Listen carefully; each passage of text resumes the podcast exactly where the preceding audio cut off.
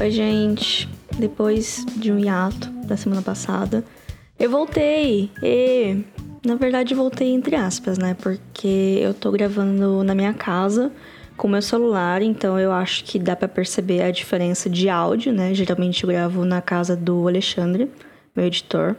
Mas o show não pode parar, né? Então, cá estou eu. E hoje o episódio vai ser um pouquinho diferente. Ao invés de eu focar em um filme e falar bastante sobre ele, eu vou comentar sobre as coisinhas que eu tô assistindo nesses últimos dias que estão sendo tão complicados, né? Então, eu tô me cercando de entretenimento fácil, muitos deles de qualidade extremamente duvidosa, mas eu já comentei, assim, quem me acompanha no Instagram, eu fiz alguns stories semana passada, falando dos reality shows que eu tava assistindo, porque semana passada eu tava realmente, assim, mal, precisando de qualquer coisa para entreter a cabeça, e eu caí no buraco negro de assistir reality shows estranhos da Netflix. Mas agora eu tô um pouquinho melhor, eu tô voltando para séries que eu gosto, tô vendo umas coisinhas melhores, e é sobre elas que eu vou falar, assim, rapidinho sobre hoje. Quem quiser ver o negócio dos reality shows, tá no meu destaque de stories, no filme.da.semana, segue a gente lá. Quem não viu ou quem não tem Instagram, é... Ah, gente, eu tava vendo The Circle, que nem todo mundo, na minha timeline, então assim, eu não era a única, sabe? É, mas o The Circle brasileiro é muito melhor que o The Circle americano. É, os personagens são os mesmos, a decoração parece ser a mesma. É, minha irmã que percebeu isso, inclusive, beijo, Lê. Mas o, o, brasileiro tem muito mais brigas e tretas e confusões. O americano é muito good vibes, todo mundo é muito amigo de todo mundo. Tem uma hora que cansa aquilo, sabe? Parece falso. Outro reality show que eu vi foi. Estou vendo, aliás, não terminei ainda, é o Instant Hotel. Ele já é de alguns anos atrás, eu lembro de já ter visto gente comentando sobre ele no passado e eu não tinha visto porque eu achava que seria uma perda de tempo. Pois é, estou vendo agora é uma competição entre Airbnbs, donos de Airbnbs, na verdade, que recebem outras pessoas que também têm Airbnbs e eles ficam julgando a casa dos outros. É um pouco cruel, mas é ótimo entretenimento. Eu estou especialista em hospitalidade e é na Austrália, então é sempre um lugar que a gente não vê muito na mídia, né? Então é interessante, pelo menos. Eu voltei a assistir uma série que eu gosto muito, eu considero ela uma das minhas séries favoritas, que é Doctor Who. Ela tá disponível no Globoplay, pra quem quiser ver. E eu acompanho Doctor Who já tem. Cara, já deve ter uns 10 anos. Fácil, assim. E eu tinha parado porque, ai, a vida, e tava difícil antes de ter no Globoplay, era um pouco mais difícil de achar. Não difícil, mas você sabe, né, do que eu tô falando, né, gente? Vocês sabem. Então eu tava parada mais por causa disso, eu tava folgada mesmo. Aí eu voltei a assistir, mas eu não tava curtindo muito. O arco, eu tô na décima temporada, tá? É a última temporada do Peter Capaldi, o décimo segundo doutor. E os episódios soltos eu tava até gostando, mas os arcos, assim, eu tava. Ai, não sei, tem o um negócio dos monges que eu achei bem chato, mas os episódios soltos eu gostei bastante. Eu gostei daquele episódio dos robô com emoji. Eu gostei do episódio que a Bill e os roommates dela vão morar numa casa que tem ETs assombrando. Eu gostei do episódio que, de Marte. Eu gostei do episódio com os romanos e os pictos. Mas os episódios da história da temporada eu achei meio mais ou menos. Mas no final ficou muito bom, o que é uma coisa que o Steven Moffat, que é o showrunner, é o manda-chuva da série, costuma fazer, costuma me irritar. Ele vem com umas ideias muito boas, que você fica, nossa, meu Deus, que legal. Aí o desenvolvimento começa a meio capengar, aí chega no momento que é tudo extremamente absurdo, não existe solução, e de repente parece uma solução simples e resolve tudo. E eu fico irritada, porque eu acho um pouco anticlimático. Desde a quinta temporada que ele assumiu, eu fico meio assim, sabe? Os episódios de história eu acho meio demais. E os episódios avulsos, que às vezes nem é ele que escreve, eu acho mais interessante, porque eles têm mais essa, essa vibe do Doctor Who de ser uma aventura, sabe? Mas o último episódio da temporada, que é o episódio. Na verdade, ele não chega a regenerar. Ai, gente, pra quem não conhece Doctor Who, vou dar um resuminho aqui. É, a série ela começou nos anos 60, especificamente 23 de novembro de 63. Porque eu sei essa data de cabeça, eu não sei.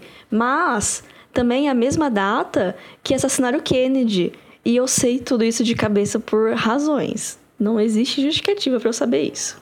Aí a série começou nos anos 60 e ela, até hoje, se não me engano, ela tem recorde da série mais longa, porque ela foi dos anos 60 até, até o final dos anos 80.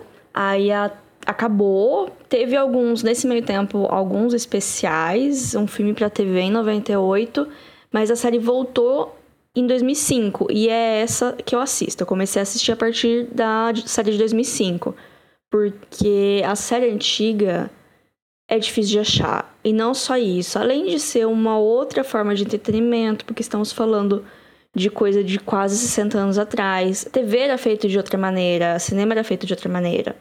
E também tem coisa que você não acha porque não existe mais, porque filmes foram perdidos, porque era muita coisa física e nem tudo sobreviveu ao tempo, assim. Então ela voltou em 2005 e tá até hoje. É, ela tá agora na 12 temporada. É, como é coisa britânica, quem tem alguma intimidade com TV britânica sabe que é muito normal essas pausas de anos entre temporadas.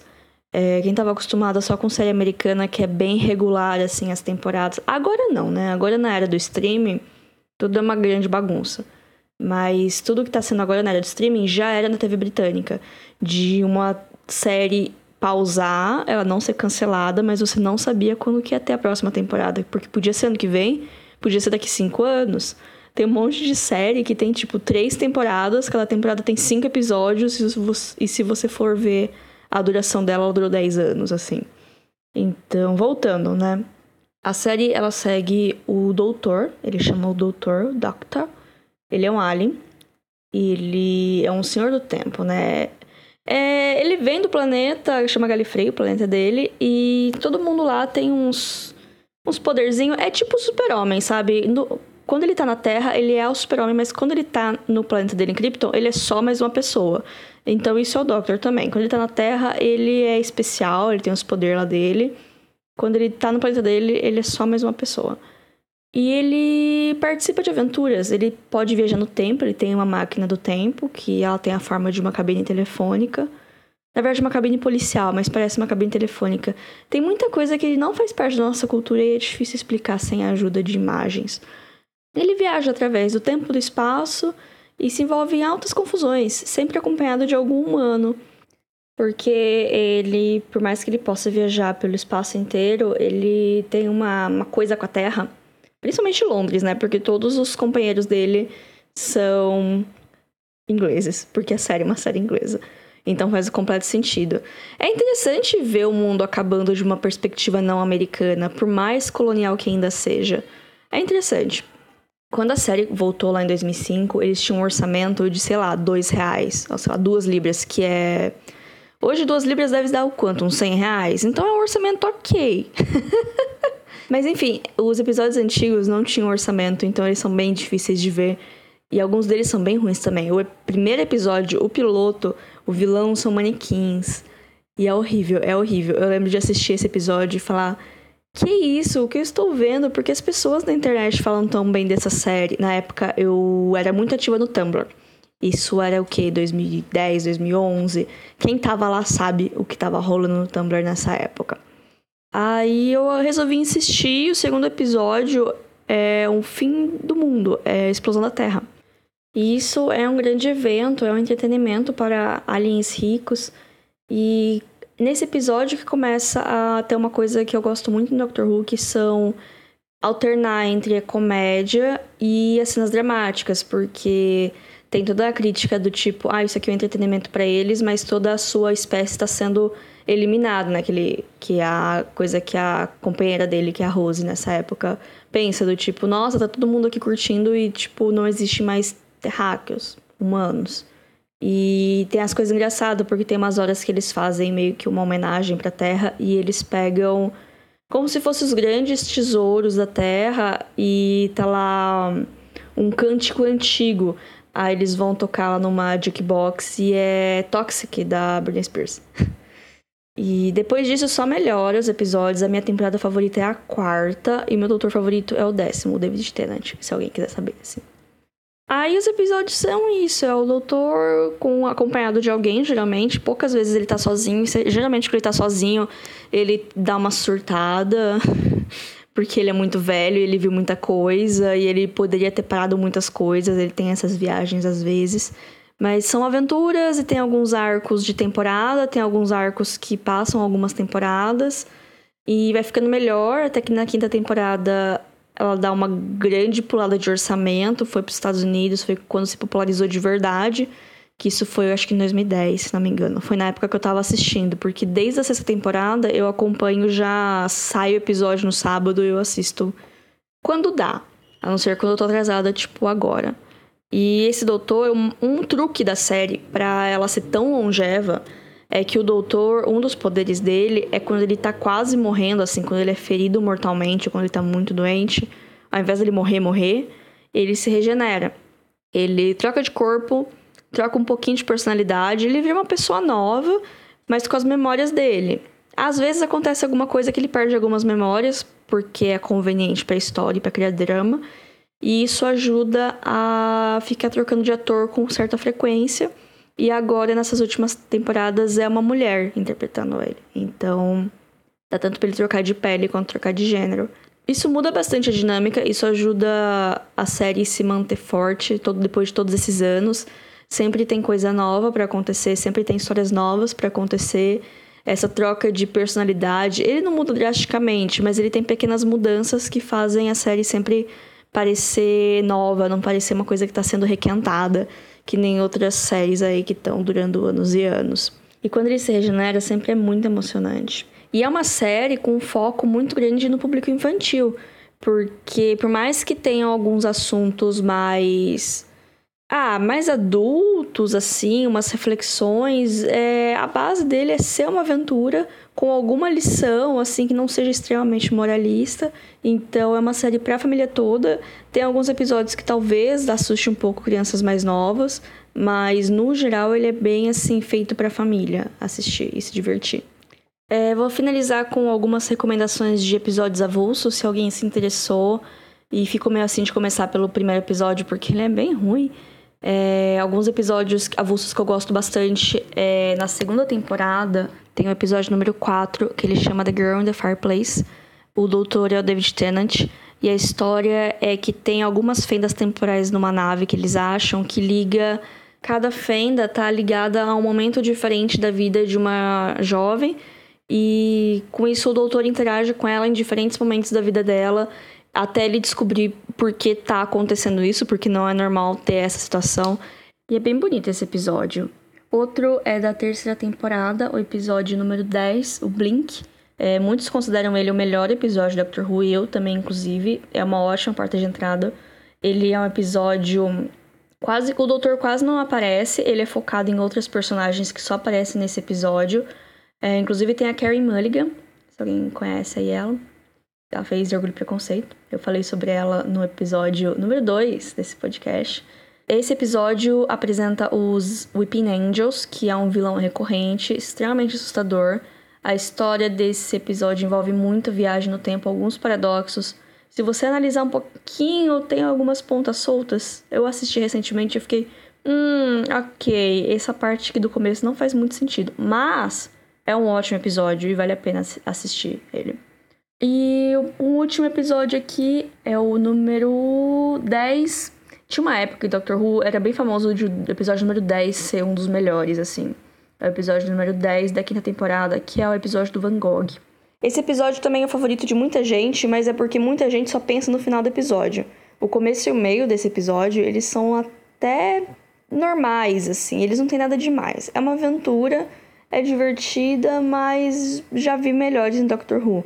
Mas é o episódio do Van Gogh, que ele volta no passado, ele encontra o Van Gogh, tem um monstro numa igreja que na verdade é um alien, eles precisam eles usam as pinturas do Van Gogh para ver isso e é, ai, não é tão legal assim.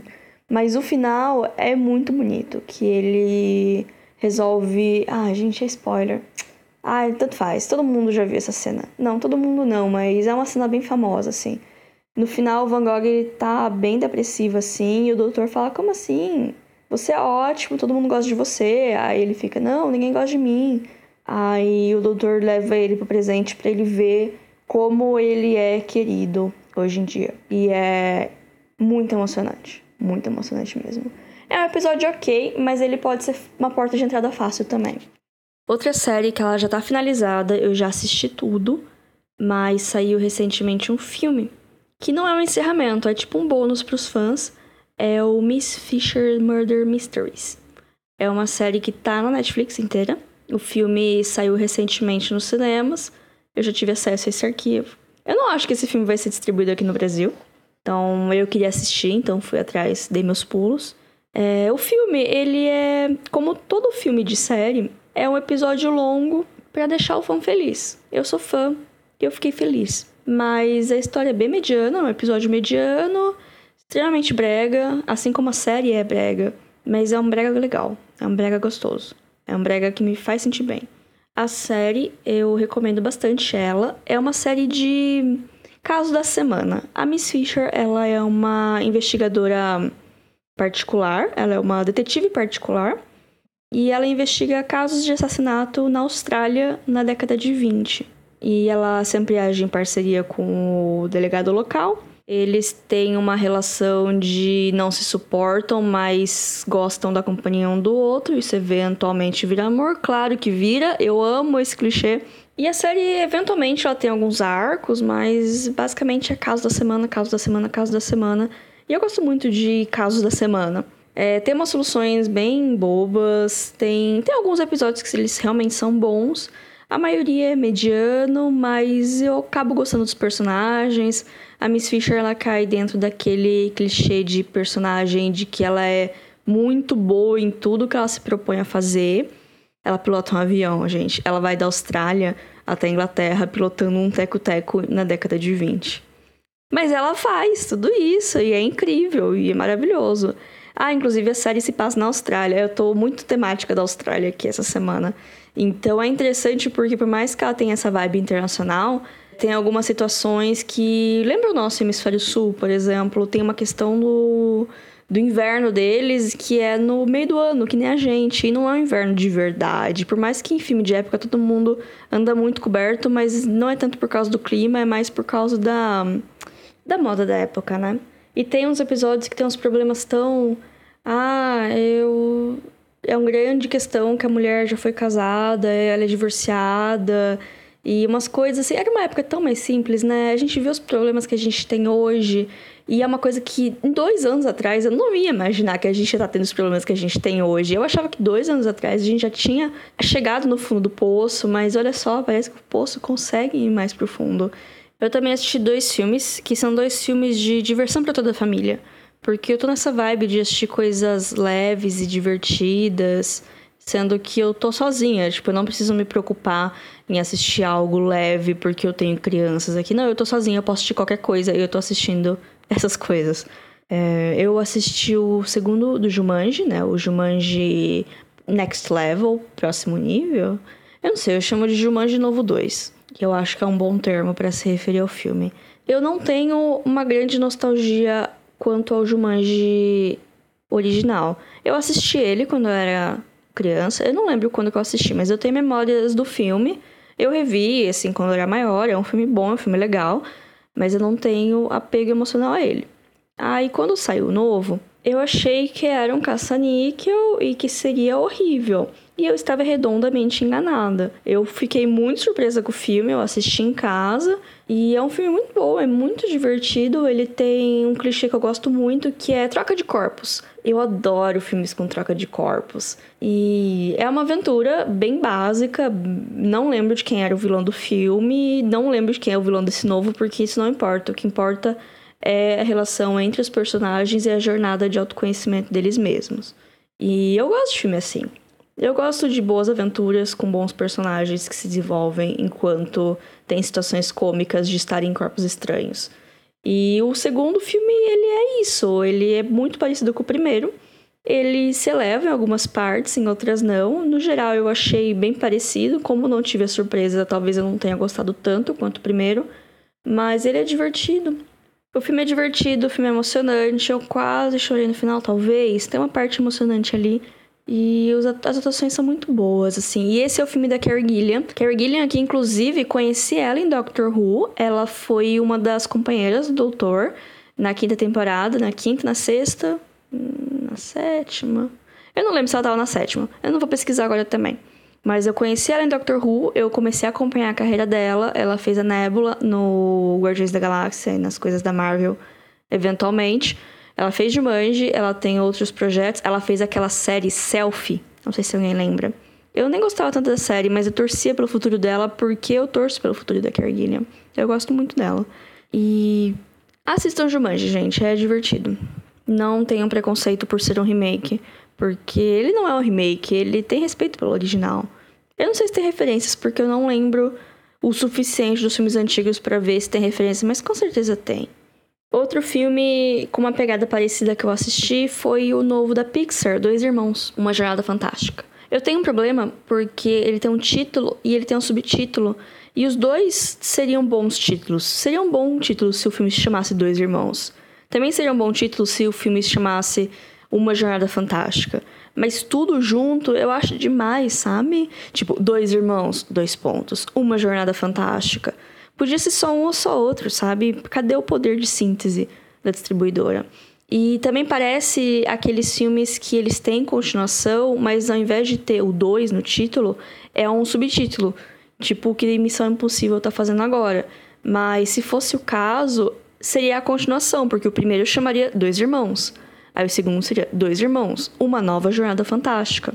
Isso me lembra o caso do filme do Warcraft, que tem um subtítulo gigante, é tipo Warcraft, o primeiro encontro entre dois mundos. É tipo um título enorme que sugere uma continuação, porque, tipo, eu tô falando muito tipo, gente, tô parecendo. tô virando adolescente no isolamento. Mas enfim, é, voltando, Dois Irmãos, filme novo da Pixar. Eu fiquei surpresa porque eu vi o trailer, achei, né? Eu vi o pôster, achei. Eu vi a arte, achei. Mas eu falei, ah, vou assistir, né? Tô aqui fazendo nada, é domingo. E eu fiquei surpresa, o filme só melhora. É um filme de fantasia, então eu gosto muito de filme de fantasia, mas eu confesso que eu estou perdendo a paciência para filme de fantasia que gasta a primeira meia hora dele explicando as regras dele. E tem umas regras muito complexas os nomes de lugar muito estranhos, os nomes de personagem muito estranho. Eu já não tenho paci... minha paciência para isso acabou com Game of Thrones. Nossa, lembrei de Game of Thrones, fiquei triste agora. Puxa vida. Mas, enfim, o filme, ele é uma aventura fantástica, ele se passa num filme num universo fantástico sobre dois irmãos que eles têm uma jornada fantástica. Mas é muito mais ligado a crescimento de personagem do que as ações mesmo, apesar de serem bem divertidas as coisas que acontecem, elas são previsíveis. Ela parece um pouco um filme da DreamWorks, por boa parte. Um filme bom da DreamWorks, mas ainda assim não tem cara de Pixar. Eu não sei explicar. É um conceito abstrato da minha mente. Mas o final é emocionante, aí então parece um filme da Pixar, porque ele pode quase te fazer chorar, se você estiver no clima para chorar. Recomendo, mas ele não entra no meu top Pixar. Se alguém tá interessado qual é meu top Pixar, é Wally, Up, Divertidamente, Os Incríveis. Eu gosto bastante de Vida de Inseto, e Vida de Inseto é bem subestimado. Eu acho que é porque minha prima tinha um VHS e eu assistia muito na infância, então nem sei mais se é porque o filme é bom ou se é porque eu assistia bastante.